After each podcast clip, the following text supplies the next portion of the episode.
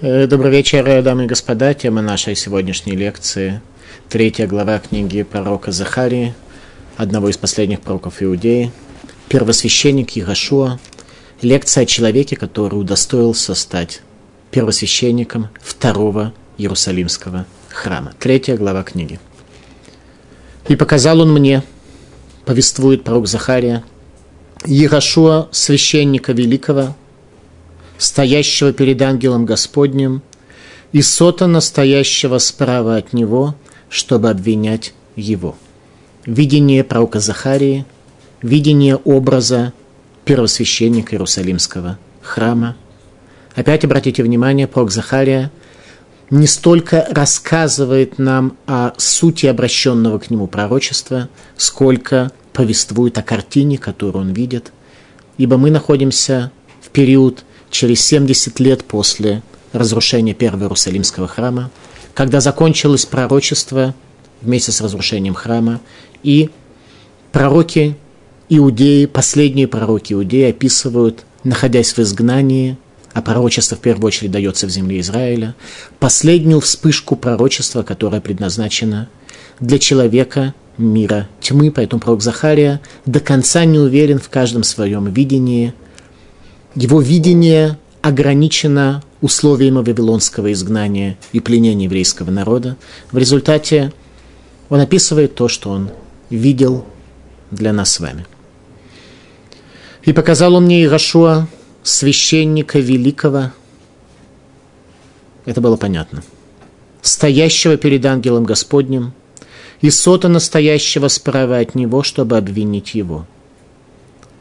И сказал Господь Сотану, разгневается Господь на тебя, Сотан, разгневается на тебя, избравший Иерусалим. Всевышний избрал Иерусалим, и в данном случае это в определенной мере описание Всевышнего, почти его имя. Всевышний – это тот, кто избрал Иерусалим.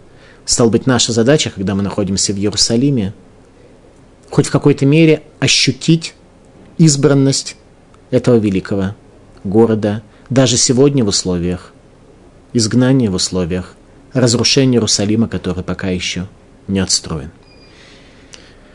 Ведь он головня, спасенный из огня. Речь идет о первосвященнике Егошуа. А Егошуа был одет в испачканной одежды и стоял перед ангелом. Всю эту картину видели и сам Егошуа, первосвященник. Он в это время не находился где-то на отдыхе. И эту картину видел пророк Захария, который ее нам описал. И отвечал он и сказал стоящим перед ними так, «Снимите с него испачканные одежды». И сказал он ему, «Смотри, я снял с тебя грех твой и облег тебя в одежды нарядные, чистые». И сказал он, пусть возложит головной убор чистый на голову его, и возложили головной убор чистый на голову его – и облекли его в одежды. Ангел Господень стоял. И предупредил ангел Господень Иерошуа, сказав, «Так сказал Господь Цваот, Бог воинств, Бог которому подчинено все мироздание. Если путями моими ходить будешь, и если исполнять будешь службу мою, а также судить будешь дом ты мой, а также стеречь дворы мои, то я дам тебе ходить между стоящими этими». Обратите внимание, то речение Всевышнего, которое было обращено к первосвященнику Ирашуа, которым услышал пророк Захария и который описал пророк Захария, в полной мере относится к нам. Если мы будем ходить путями, а не пребывать в пустыне безводной, если мы будем исполнять наше служение то тогда Всевышний даст нам возможность ходить между стоячими, а стоячие – это ангелы, по отношению к которым нет понятия подъема и падения. Тогда мы станем людьми, достойными чуда, и это, безусловно, можно будет проследить в том, как будет развиваться наша жизнь.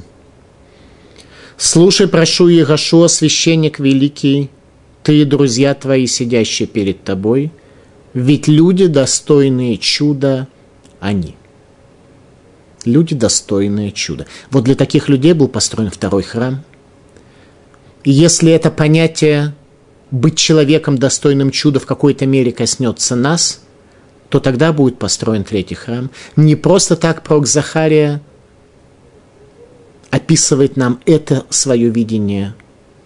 Это последнее, что Всевышний передал человеку через пророка, последнего пророка Иудеи. И вот я привожу раба моего Цемаха, ибо вот камень тот, который положил я перед Ехашуа, на одном камне семь глаз, вот делаю я резьбу на нем слово Господа Цваота, и сниму грех страны той в один день. В тот день слово Господа Цваота звать будут каждый ближнего своего под лозу виноградную и под смоковницу. В этом мире наступит покой. Человек будет удовлетворен в материальном тем, что он имеет, и все его интересы, и все его внимание будет всецело приковано к нематериальной области. Эту главу Хазаль установили нам для чтения в Хануку. Ханука как раз является тем праздником, когда люди, которые оказались достойны чуда, были свидетелями того, как это чудо произошло, когда еврейский народ, который не имел опыта держать оружие, смог нанести поражение стотысячной, профессиональной, обученной греческой армии. И Всевышний дал этому чуду сбыться тогда, когда мы являемся людьми, достойными чуда. Третья глава книги пророка Захарии. Автора Шаббат Ханука. Паршат Микец. И показал он мне Ирашуа, священника великого, стоящего перед ангелом Господним, и Сотана, стоявшего справа от него, чтобы обвинять его.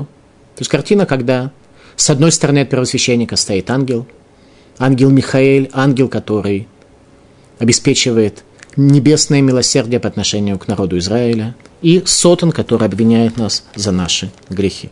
И сказал Господь Сотану, то есть обратите внимание, какие действующие лица у нас здесь наблюдаются в этой главе. Сам первосвященник Ирашуа, пророк Захария, который видит эту картину. А видеть подобного рода картины можно только находясь внутри, но никак не будучи человеком извне. Ангел, сотан, но все лечение, которое приводится здесь, это лечение Всевышнего. И сказал Господь сотану, Разгневается Господь на тебя, Сотан, разгневается на тебя Господь, избравший Иерусалим, ведь он головня, спасенная из огня. Обратите внимание на специфику переговоров между Всевышним и Сотаном. Почему Сотан обладает такой властью, такой силой, что Всевышний ведет с ним переговоры, тогда, когда воля Всевышнего привела к тому, чтобы Иерусалим был отстроен – и второй храм был основан. В книге «Тайного учения» Ешивы Тельс, Шурейдат, сказано об этом следующее, что Всевышний относится с уважением каждому творению, и каждое творение в рамках его границ, в которых оно было создано, имеет определенные функции и задачи, и Всевышний, относясь к ним с уважением,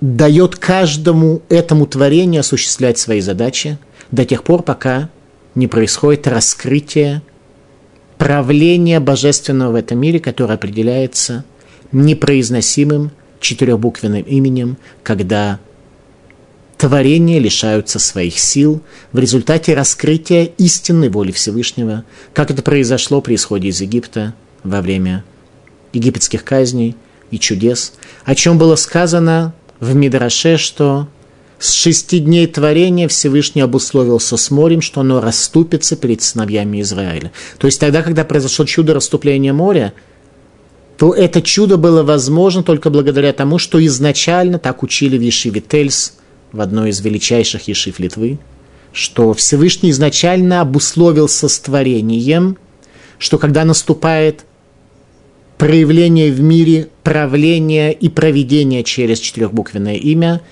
меняются их естественные силы и заложенные в них задачи. Поэтому до тех пор, пока этого не происходит, а второй храм не был построен для того, чтобы изменилось мироздание в этом мире, второй храм отличается от третьего. Поэтому Всевышний ведет переговоры с Сотаном, который имеет задачу и создан для того, чтобы обвинять сыновей Израиля, и который стоит на пути к строительству второго храма. Всевышний, обращаясь к Сотану, говорит по поводу Ирашуа, Рууд Муцаль Миэш – это головешка, спасенная из огня.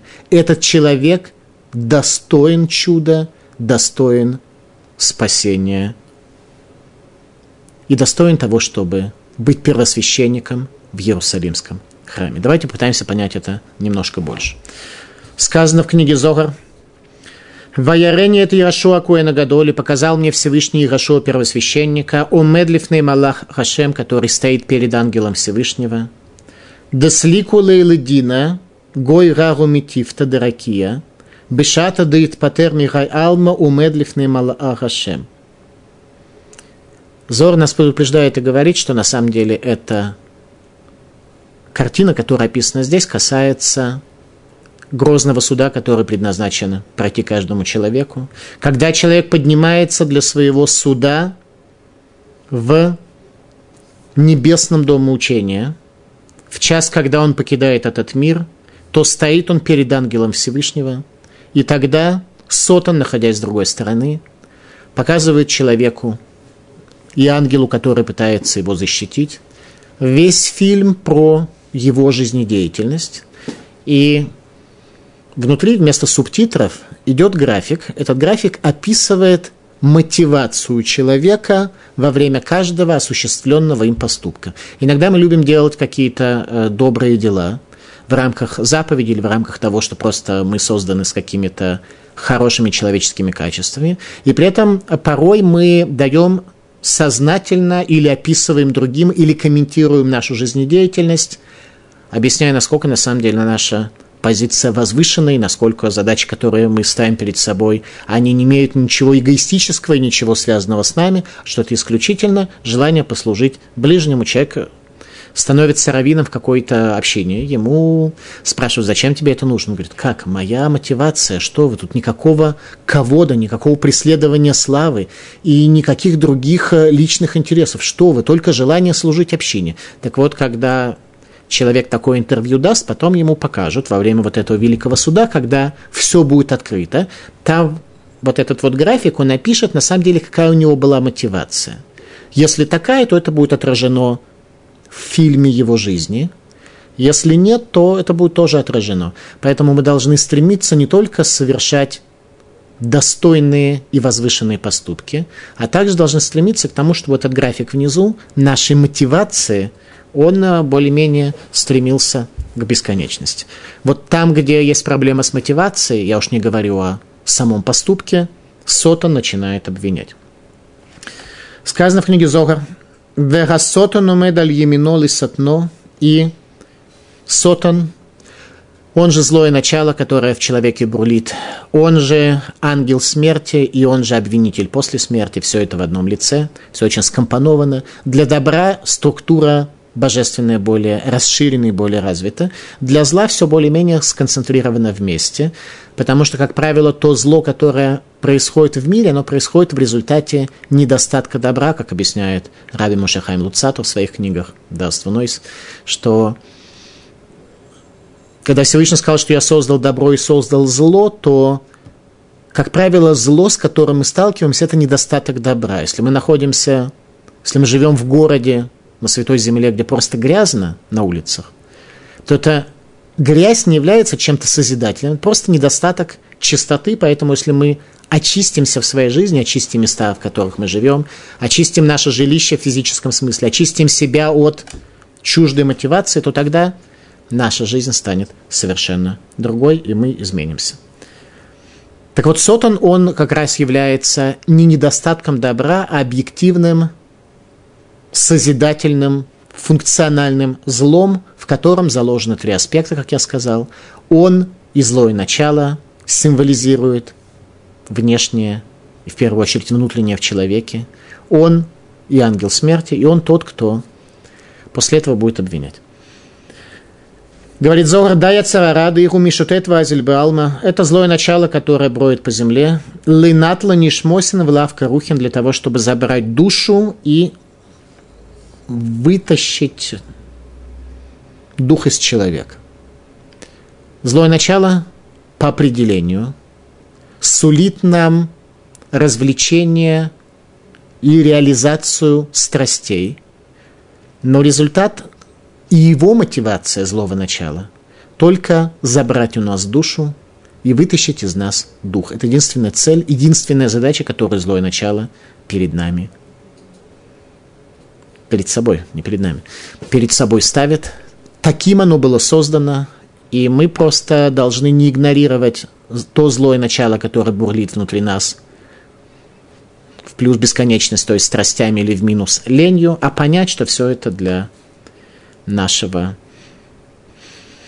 горя, для бедствия и для уничтожения. Из первой главы книги пророка Хагая мы выучили, что пророк Иерошуа, первосвященник Иерошуа, был великий человек, который спасся от огня пожарища в храме. Человек, который спасся от огня Навуходнецера, когда он был брошен в печь вместе с лжепророками, которые сгорели – а Ирашо, первосвященник, вышел с обгорелыми одеждами. Ирашо оказался человеком, которого не спалил огонь. Как сказано об этом в книге пророка Ишаяру, что огонь не спалит тебя. Этот посук, этот стих исполнился по отношению к пророку Ирашуа, когда он вышел живым из печи.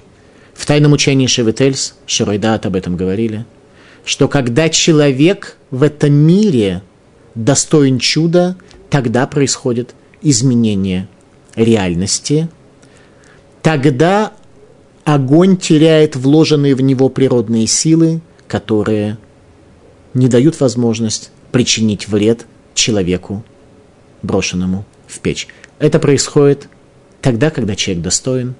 Величие человека меняет законы природы в этом мире. Возникает вопрос, как это касается нас с вами. По всей видимости, если бы нас бросили в печь на Навуходнецера, то, видимо, наши достоинства таким образом бы не привели нас к спасению. Каким образом это касается нас? Первое, понять, что первосвященник Ярошуа был достоин основания второго храма. И такие люди второй храм – построили, чтобы нам было на что ориентироваться в своей жизни. Сефер по ним Яфот. Шалидей Чувами Агава. Сефер по ним Яфот разъясняет, как это касается нас. Шалидей Чувами Агава. Сдонот на асотлук и схует. Посредством чувы из любви к Всевышнему, из раскрытия истины в этом мире. Злоумышленные преступления становится человеку заслугами, если человек отказывается от злоумышленных преступлений, то задним числом ретроактивно они становятся для него заслугой, что человек, который грешил, оказался в состоянии исправить свои пути. Гарейша гистину мазкир гаванот гулы тувато шенасим. И тот, кто обвиняет нас, потом он вынужден будет признать, что обвинения против нас превратились в заслуги в случае нашей истинной чувы, истинного раскаяния и возвращения. Верайну омедаль емино, поэтому и сказано, что Сотан стоит справа от Ерашуа, первосвященника, справа в иудаизме является символом поддержки. Этот Сотан, который обвиняет, потому что Сотан, он как и все мы, имеет определенную частичную слепоту. Он говорит о том, что есть. Он видит картину, как она есть, концепцию Андрагата и Худ, правления единством Всевышнего, что единство Всевышнего, которое раскрыл для себя человек, приводит к возможности прощения за грех, этого Сотан не знает. У него частичная слепота. Так вот, то, о чем обвиняет Сотан первосвященника Ирашо превращается для него в заслуги. Иными словами, если мы с вами сделаем чубу, то это действительно приведет к нашему внутреннему изменению ретроактивному, и мы можем э, уже задумываться и следить за тем, как наша жизнь будет изменяться. Ликутей Аллахот. Гууд муцальми эш, вейн эш гаяцерара шуледбо, венитперед мимену. И Рашуа Куэн Гадоль является головешкой, спасен, спасенной от огня, и огонь злого начала не имеет над ним власти, и он отделился от него. Вот что означает быть действительно спасенным от огня, быть спасенным от любого влияния внутреннего злого начала, дурного пробуждения, когда огонь злого начала не имеет над тобой силы. Такие люди спасаются из печи, как мы учили с вами в второй главе книги пророка Хагая. А Ирашо был одет в испачканные одежды и стоял перед ангелом. У Ирашо была какая-то проблема. Одежды его по какой-то причине оказались испачканы. Книга Зора. Вода инун лвушим деитлапша бейруха берару алма. Безусловно, речь идет об одеждах, в которые одевается душа в этом мире – это одежда, которую мы создаем своей жизнедеятельностью, своей активностью. И это одежда, которыми мы, в которой мы облачаем нашу душу. В результате наша душа страдает очень глубоко внутри. Внешне мы не ощущаем страдания души, но в результате почему-то получается, что жизнь при этом не работает. Жизнь может работать тогда, когда мы даем все-таки какое-то удовлетворение и внутренним структурам в нас а не только внешним. Ибо когда внешне все вроде будет терпимо, а внутренние структуры нуждаются в срочной духовной помощи, то жизнь не работает. Малбы. Упершу Хазаль. Шезера мипнейше банав насу нашим нахриет. Одежды, испачканные первосвященника Ирашо, определялись тем, что его сыновья женились на нееврейских женщинах. Прошедший Гию, имеется в виду, по упрощенной программе. Но они были кагены. Каген на Гиора жениться не может. Особенно на такой, которая прошла ускоренный курс обучения иудаизму. Талмуд Тракати Сангедрин. Вирашуа Хаялу Вешбгадим Цуим – צועים וכדרכו של ירשו ללבוש בגדים צועים, אלא מלמד שהיו בניו נושאים נשים שאינם הגונות לכהנים, ולא מיכה בהן. Ирашо одевал, Ирашо был одет в нечистой одежды. И что задает вопрос Талмуд в трактате Самгидрин? Это был путь Ирашуа, это было естественно для Ирашуа ходить в нечистых одеждах. Но пришло это нас научить тому, что сыновья его женились на женщинах, не подходящих для киуны, не подходящих для кагенов. Вело Михаберен. И он не оспорил это.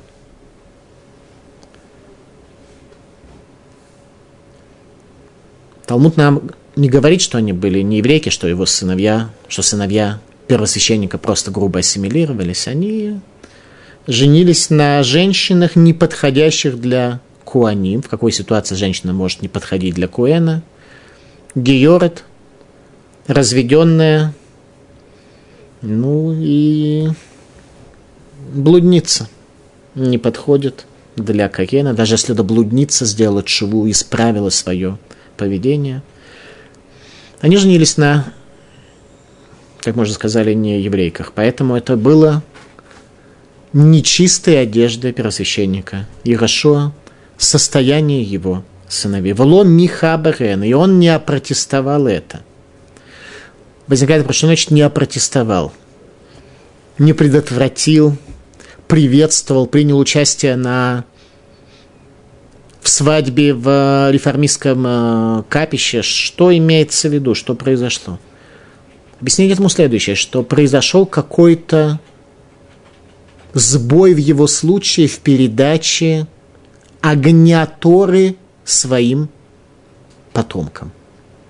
В передаче такого огня Торы, который спасает от печи, от огня печи Навуходнецера, который спасает от огня злого начала, которое бушует в человеке. Это он передать своим сыновьям не смог. Вот в таких одеждах ходил первосвященник Ярошуа, человек, достойный чуда. Это картина, которую видит Захария. Это мы читаем в Шаббат Микец в качестве авторы праздника Ханука. Сказано в книге Зогар, Тахази, приди и посмотри.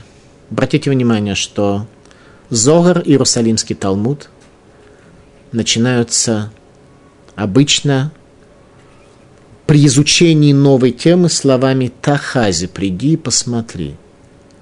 Вавилонский Талмуд начинается словами «Ташма», «приди и услышь». То есть некий довод, некое исследование какого-то вопроса, интеллектуальное постижение. Зор начинается с вами «Тахази, приди и увидь». Приди и увидь то, что здесь сказано. Войлы унун бней наша дело мистаклин биекора демарейрон – Веколь йома йома круза кари алайгу веломашгихин. Горе тем сыновьям человеческим, которые не видят в этом мире, более точно, не смотрят в этом мире на славу господина своего. И каждый день глаз звучит в этом мире, провозглашая, что мы находимся в мире, в котором нет храма, в мире, в котором у Всевышнего нет дома. Велом Гахин не обращают на это внимания, заняты другими делами. Люди заняты другими делами. Центральная внутренняя система этого мироздания находится в состоянии разрушения. Велом Гахин люди на это не обращают внимания. Мы сегодня даже глаз этого не слышим. Раньше этот глаз действительно звучал так, что все люди его видели, слышали из действительности – Совсем недавно в э, Литве я беседовал с одним молодым человеком, который э, является гаоном, который э, действительно не бывало, не бывало талантлив, абсолютно религиозный человек. Я просто понял, что с ним нужно говорить о сути. Я задал ему вопрос, видит ли он, что он живет в мире сотворенном. Он честно сказал, что нет.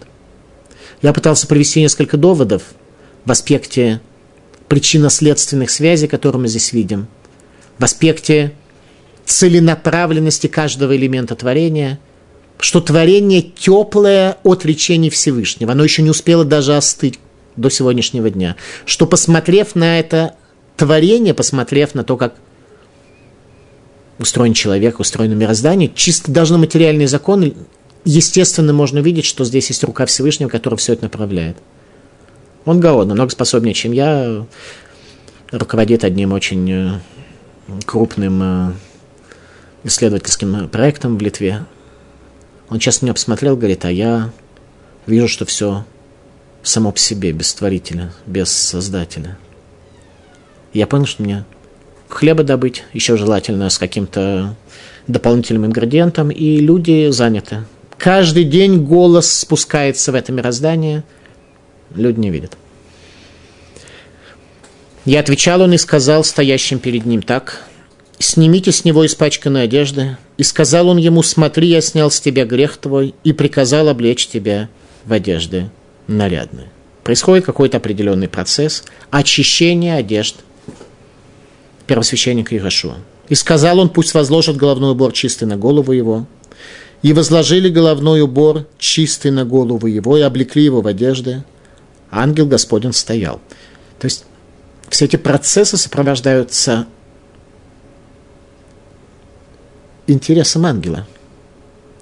То есть не то, что это был ангел, который был сейчас свободен от работы, он просто пришел посмотреть на то, как переодевают первосвященника. Все эти процессы происходили, как мы говорили в первой лекции о книге про Захари, в условиях мира ангелов.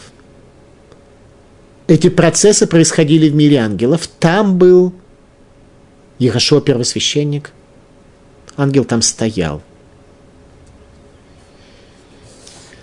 Какова была технология удаления грязных одежд? Об этом говорят наши комментаторы. Раши. Расиру абгадим отцу и снимите с него грязные одежды. Явдилу банавет нашотейгем им холло. Пусть его сыновья оставят своих жен и будет прощено ему. Чтобы сыновья оставили своих жен, которые запрещены им по закону. Сыновья первосвященника оставили своих жен. Я не знаю, что они поняли, я не знаю, как это пророчество Захарии было видно и проявлялось по отношению к остальным людям. Я этого не знаю, я не могу этого отметить. Но в результате те сыновья, которые поначалу совершили этот сбой, они своих жен оставили. Я прошу не уличить меня в недостатке чувствительности к этой теме и к этой тяжелейшей проблеме, с которой сегодня сталкиваются многие люди. Но Танах порой не видит другого решения. Мы видим, что ангел Бога, Всевышний, даже Сотон не предлагал подобного рода ситуациях пройти какой-нибудь реформистский упрощенный гию. Еврейский народ, как пророк Ишаяху раскрыл это в своей книге пророчества, действительно объясняет одну из причин своего изгнания, чтобы великие души, которые в результате сбоя оказались среди других народов, смогли бы найти свой путь к Торе, поэтому мы изгнаны. Это действительно один из аспектов, но возвращение в еврейский народ предназначено для тех людей, которые действительно готовы оказаться под крыльями шхины, под крыльями божественного присутствия. А те, кто не готовы, гиюр делать ни в коем случае нельзя. Во всяком случае, здесь мы не видим, что предлагал сделать какой-то гиюр. Еще раз, они, возможно, какой-то гиюр даже сделали, но Каен на гиюрит жениться не может. И сыновья смогли каким-то образом воспринять это пророчество пророка Захария, исправив свои пути. И предупредил ангел Господень Иерошуа, сказав, «Так сказал Господь Сваот, если путями моими ходить будешь, если исполнять будешь службу мою, а также судить будешь ты дом мой, и стеречь дворы мои, то я дам тебе ходить между стоячими этими». То есть человек, который действительно служит Всевышнему, а не ведет традиционный еврейский образ жизни, потому что его дедушка и прадедушка так тоже поступали, человек, который действительно служит, а не является вялым исполнителем каких-то обычаев в иудаизме, а человек приходит к тому, что он, в общем-то, оказывается в мире ангелов. Это и есть требование к человеку, как отмечают Хазаль, созданному по образу и подобию. Приобрести возвышенные божественные качества и применить их к своему служению. Сказано в книге Дворим, 13 глава.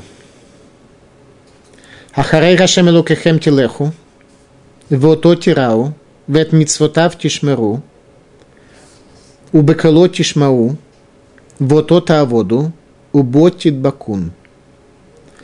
За Всевышним вашим идите. Как нужно идти за Всевышним? Это что для этого нужно делать?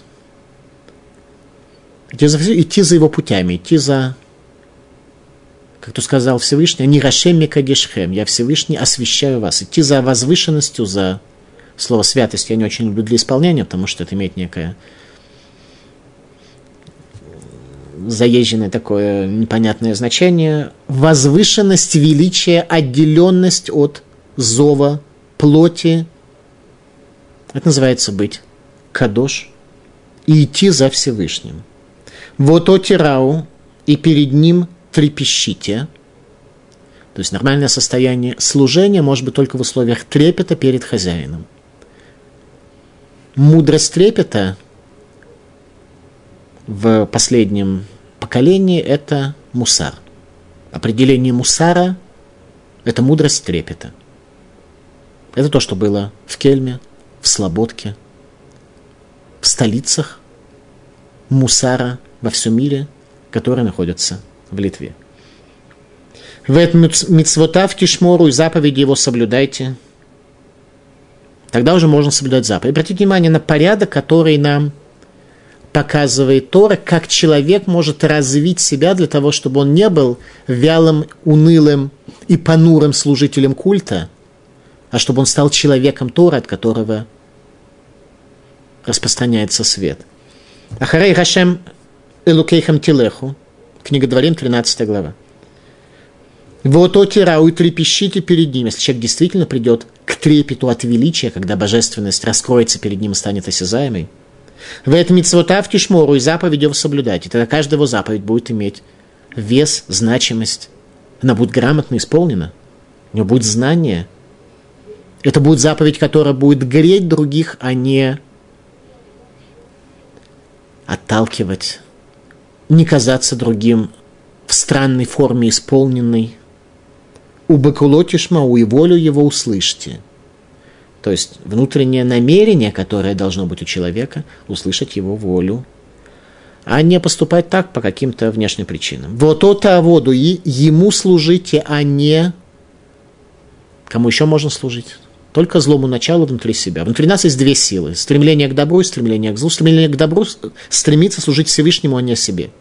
Наше злое начало, наша телесность, она устремляет нас для служения исключительно и только самому себе. Поэтому наш выбор служить Богу или все-таки о себе позаботиться, это определяется только одним, нашим добрым началом и нашим злым началом. Нет ничего посредине. Потому что Всевышний создал в этом мире два начала, третьего посредине нет. Вот уботит беку, и к нему прилепитесь. Если человек исполнит сказанное в Торе, то тогда он действительно сможет в пределе ходить там, где находятся ангелы, как пророк Захария, как Ярошуа, как многие люди, может быть, в более сокрытом состоянии в нашем поколении. Талмуд в трактате Шаббат. Магу ханун верахум, афата геер ханун верахум. Как Всевышний милосердный и жалостливый, так же и ты должен развить в себе эти качества. Шнейлахот Абрит говорит, что это касается всех 13 свойств милосердия. Не только эти два, но все остальные из 13 свойств милосердия, которые мы читаем определенные даты, в Сидуре их можно найти. Все это мы должны развить в себе. Мы должны исправить свои человеческие свойства, чтобы исполнился по отношению к нам стих.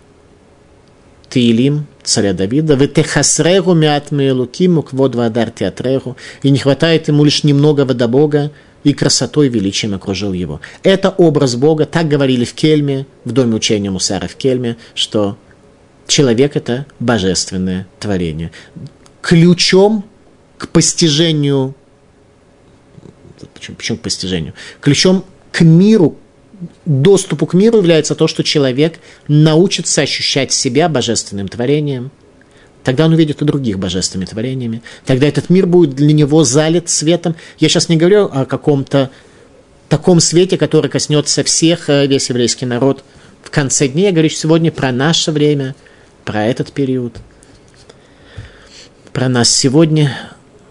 Два человека, живущих сегодня по соседству в одном и том же доме. У одного свет, у другого тьма – один и тот же самый человек обладает способностью прийти к более возвышенной реальности и ее увидеть. Машгех Излом же, один из величайших мудрецов Кельма, сказал следующее. Мудрость трепета приводит человеку к постижению величия своей души, что и позволяет ему по-настоящему исполнить заповедь по отношению к Богу и заповедь по отношению к человеку.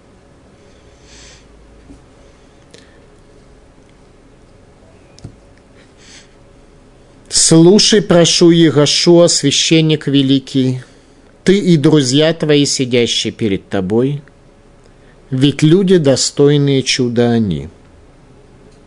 И вот я привожу раба моего Цемаха. Всевышний свидетельствует, что Ирашо был не один. Он свидетельствует о его поколении, в котором, с одной стороны, были люди, достойные чуда, с другой стороны, у некоторых из них были испачканные одежды. И вот я привожу раба моего Цемах. Цемах – это росток. Дом, ствол древа царя Давида был срублен. И появился маленький росток, идущий из этого срубленного пня. Кто это такой? Зарубавель. Внук предпоследнего царя, Ехинии, с которым Мордыхай был изгнан в Вавилон, как мы с вами говорили в начальных лекциях. Я привожу моего раба Цемах, имеется в виду именно он. Зарубавель, засеянный в Бавеле, вот этот вот росток, который стал бы Машихом, если бы то поколение этого удостоилось. А так Машихом будет кто-то из его потомков. Люди, достойные чуда, Аншей, Кнесет Агдула, люди великого собрания. Раши. Аншей Мофет, люди, достойные чуда, Гаварин Кшерин Лемиавед Ларен Ниса. Люди, достойные, чтобы для них было сделано чудо. Они были достойны полного изменения реальности в этом мире, то есть правления четырехбуквенного, непроизносимого имя Всевышнего. Но не все поколение так выглядело. Те, кто построили храм, были такие.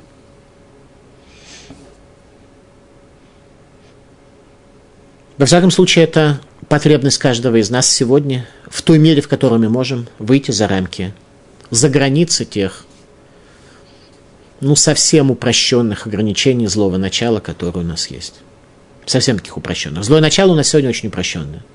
Оно устремляет нас достаточно к простым вещам, постараться как-то выйти за рамки вот этой вот Тупости общего порядка. Абарбанель. Дон Ицхак Абарбанель, Испания. Шело гайталы навшам им хомрам кишур вейрува, а вальгая хомрам ним шаха харасехель бехоль маасыгэм. Дон Ицхак Абарбанель просто помогает нам, во-первых, представить образ этих людей, а во-вторых, э, увидеть путь, как это самим пройти. Не было у их душ с их плотью кишур вейруф, связи и пересечения. Это были люди духа, у них не было. Ну, если плоть не сгорает в огне, то в это можно поверить. Авальгая хумрам нимшах харасехель. Их плоть, их тело стремилось за их интеллектом, имеется в виду чистым интеллектом, не механизмом мышления, а чистым интеллектом, который является главным свойством души, главным окном, главным органом души в этом мире, бехоль маасырем во всех их поступках. Машгих излом же автор книги «Основы знания Судейдат». У тела человека есть пять основных органов восприятия мира. У души – два. Незамутненные телесностью чувства сердца и сила ясного разума. Вот эти два органа из состояния инвалидного атрофирования в состояние функционирования приходят тогда, когда их не застилает телесность. Еще раз, у души два органа, на которые человек может полагаться и за советом которых следовать. Это незамутненные телесностью чувства сердца и сила ясного разума. Это кельм. Это дом учения Мусара в Кельме. Талмуд в трактате Райот. Кианшей мофет гэма, ибо это люди чуда. Вен мофет нави, и чудо не что иное, как пророчество, как то сказано, вы натан лехот вы мофет, и я дам тебе знамение и чудо. Пророчество – это не предсказание будущего, это состояние связи между Богом и человеком. Эти люди были достойны основания второго храма, как то сказано, «Енейними виет авди цемах, и вот я привожу к вам раба моего отроста». Об этом говорил пророк Ишаяху за 100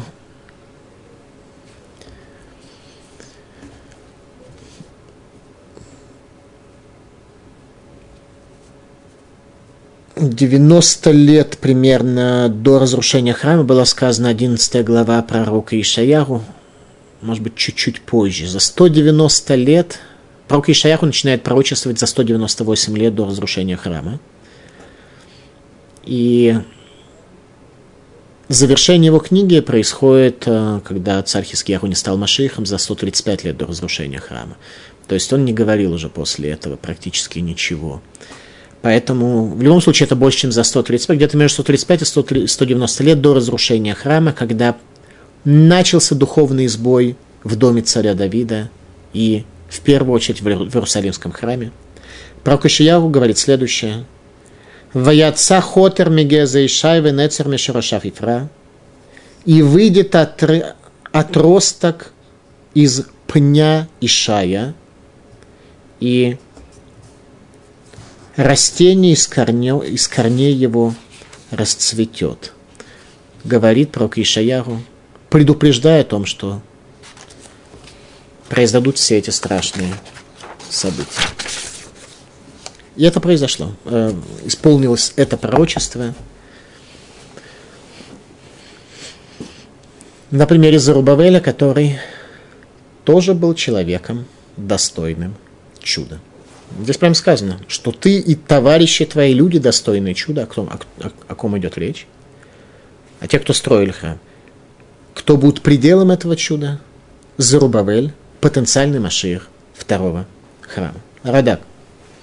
Кигинени мивета в децемах, ибо вот я привожу раба моего отросток. Зезерубавель. Витицмак дулато кицемах зерамелаха Машир.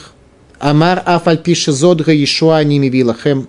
Оды вилахем Ешуа гдулами мена. Безман шевета в децемах. Вот даршуки гамаших минахем шмо у минахем багематрия цебах. Вот я привожу раба моего отросток, это Зурбавель, и величие его прорастет и приведет к большим изменениям. Еще сказали мудрецы, что Минахем – утешитель, это согласно Мидрашу один из аспектов имени Машииха. Минахем Багематрия Цемах, Росток, имеет то же самое числовое значение. Радак очень редко любит считать буквы, но там, где он приводит эти расчеты, то есть гематрию, он это крайне редко делает, там, где он это приводит, то, по всей видимости, он хочет сказать этим, что это имеет особое значение. Камень с семью глазами – Ибо вот камень тот, который положил я перед Ихашо на одном камне семь глаз, и вот я делаю резьбу на нем, слово Господа Цваота, и сниму грех страны той в один день. Камень с семью глазами, камень основания Иерусалимского храма, возвращение божественного проведения в этот мир, семь глаз Всевышнего, которые символ семимерности, шесть направлений в этом мире и седьмой центральный стебль миноры. Масар Зарубавель Дгаевин Ирашуа, говорит Малбим, что Зарубавель передал этот камень Ирашуа Шируя Нихутоба и Сот. Обратите внимание, Зарубавель, который является вообще результатом и высшей точкой возможности заложения храма, то есть Маших передает камень Ирашуа. Тот, кто закладывает храм, это Ирашуа. Зурбавель передал ему этот камень, но камень был у Зурбавеля. Я не хочу сейчас влезать в механику, я просто пытаюсь понять, объяснить и понять, наверное, тоже, из каких элементов складывается Иешуа, наше спасение. Так вот, камень с семью глазами был у Зурбавеля, он передает его Ирашуа для основания храма. Беашеру Курен Лельон, поскольку он является Кагеном, служителем великого Бога. Вейгашо как альгаевен дмут шельшавейнаем. И Игашо именно тот человек, который на этом камне вырезал семь глаз. Обратите внимание, камень почему-то должен был придать Ираш Зарубавель, но на камне еще ничего не было выгравировано. Кто это может сделать? Каен и Бахрам предназначен для места связи между высшими и нижними мирами. Это может сделать только Каен. Лерамез базеше шевейный рашем рамишатот. Для того, чтобы объяснить нам и раскрыть про семь глаз Каена, которые... Про семь глаз Всевышнего, извиняюсь, которые наблюдают над этой землей. Шеруга шпат шева кухвелехет, что является влиянием семи спутников, окружающих землю. Шальядам йинги грашем анхага тивит, раздура мин еме берешит линрок бам этуламо, вальядам Ишгах Бауломо, что посредством этих семи спутников Всевышний осуществляет свое влияние и свое проведение по отношению к людям. Не будем изучать эту тему. Зогар.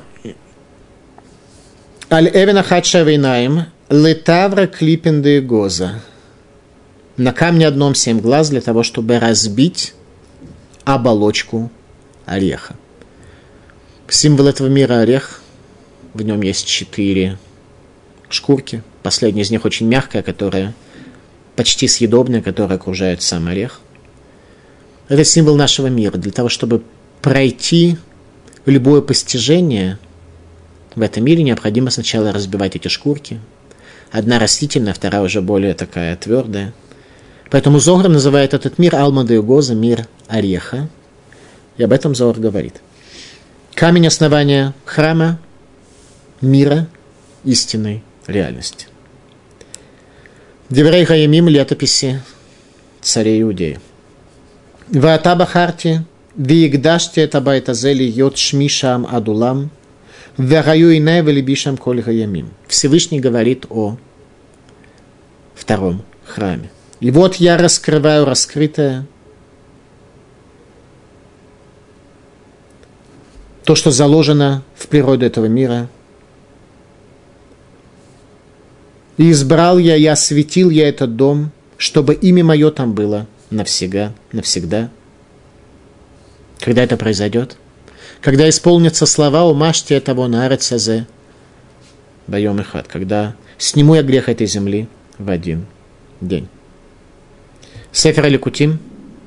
Боем, что это за один день. Боем, что Ехашемехадуш мой хат в тот день, когда Всевышний станет один, имя его станет едино в этом мире – так что даже талантливые люди из Литвы смогут увидеть, что этот мир сотворенный, что в нем есть единство, а не то, что он разделен на много не связанных между собой частей. Завершающие слова к души. Имло Хашем, Леулам Элокаях Цьон Ледор Ведор Аллилуйя говорят именно об этом. Результат. В тот день, когда придет Маших, когда наступит конец дней – слово Господа Цваота. Звать будет каждый ближнего своего под лозу виноградную и под смоковницу. Во-первых, люди станут ближними. Что нам принесет времена Машииха, можно здесь уже увидеть вкратце. Во-первых, люди будут обращаться и относиться друг к другу как к ближнему. Простой смысл Писания, что наступит мир на земле, изменится природа отношений между людьми, которые перестанут ненавидеть, желать зла, завидовать. И никуда не надо будет ехать. Каждый человек будет под своей лозой виноградной. Ему будет хорошо вместе его пребывания. Сегодня много людей едут в одну сторону, и много людей едут в другую сторону. Те, которым там, им почему-то срочно для полного счастья нужно быть там.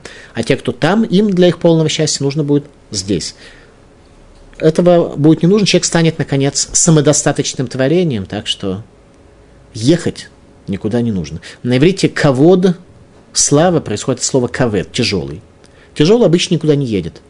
Каль – легкий, он с легкостью летает, его любой ветер сносит, поскольку он не самодостаточный. Тяжелый обычно никуда не двигается, к нему приходит. Если у него есть слава, приходит к нему. Легкий бегает для того, чтобы реализовать себя. Сюда Давид – Эльтахат гефен под виноградную лозу, лагитацель лашевет бецела велихольми перьями роврату ваши яз. Для того, чтобы лениться и сидеть под ее тенью и есть ее плоды от изобилия того, что будет в этом мире. Отметим, что лень в иудаизме никогда не считалась достоинством. Что же имеется в виду? Что Зачем нужно лениться под виноградной лозой? Это, это цель, это конец дней, это приход Маших, это к этому нас вообще иудаизм устремляет. Нет, ответ крайне простой, что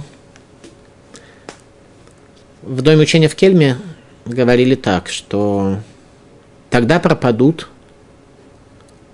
проклятия, которые возникли в связи с грехом Адама, и одно из них – это в поте лица зарабатывать себе свой хлеб – Сегодня вся эта бесконечная суматоха, в которой живут люди, она на самом деле определяется только желанием человека заработать.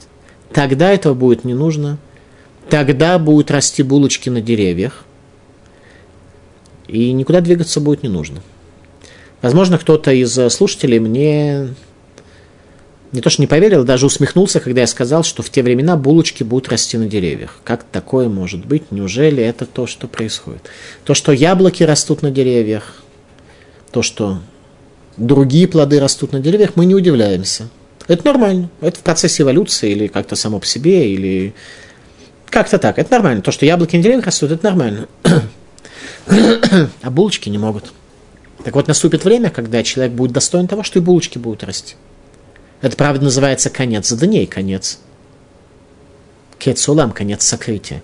Об этом и говорит пророк, что тогда пропадет проклятие, людям не надо будет работать, чтобы заработать себе на хлеб свой, ни в поте лица, ни без пота. Булочки будут расти на деревьях. Тогда каждый человек увидит в другом человеке ближнего, поскольку увидит, что каждый человек является божественным творением, и будут пребывать в состоянии самодостаточности под виноградной лозой и под смоковницей. Третья глава книги пророка Захария про Ирашо, первосвященника, заложившего камень основания второго храма семью глазами божественного проведения. Спасибо за внимание.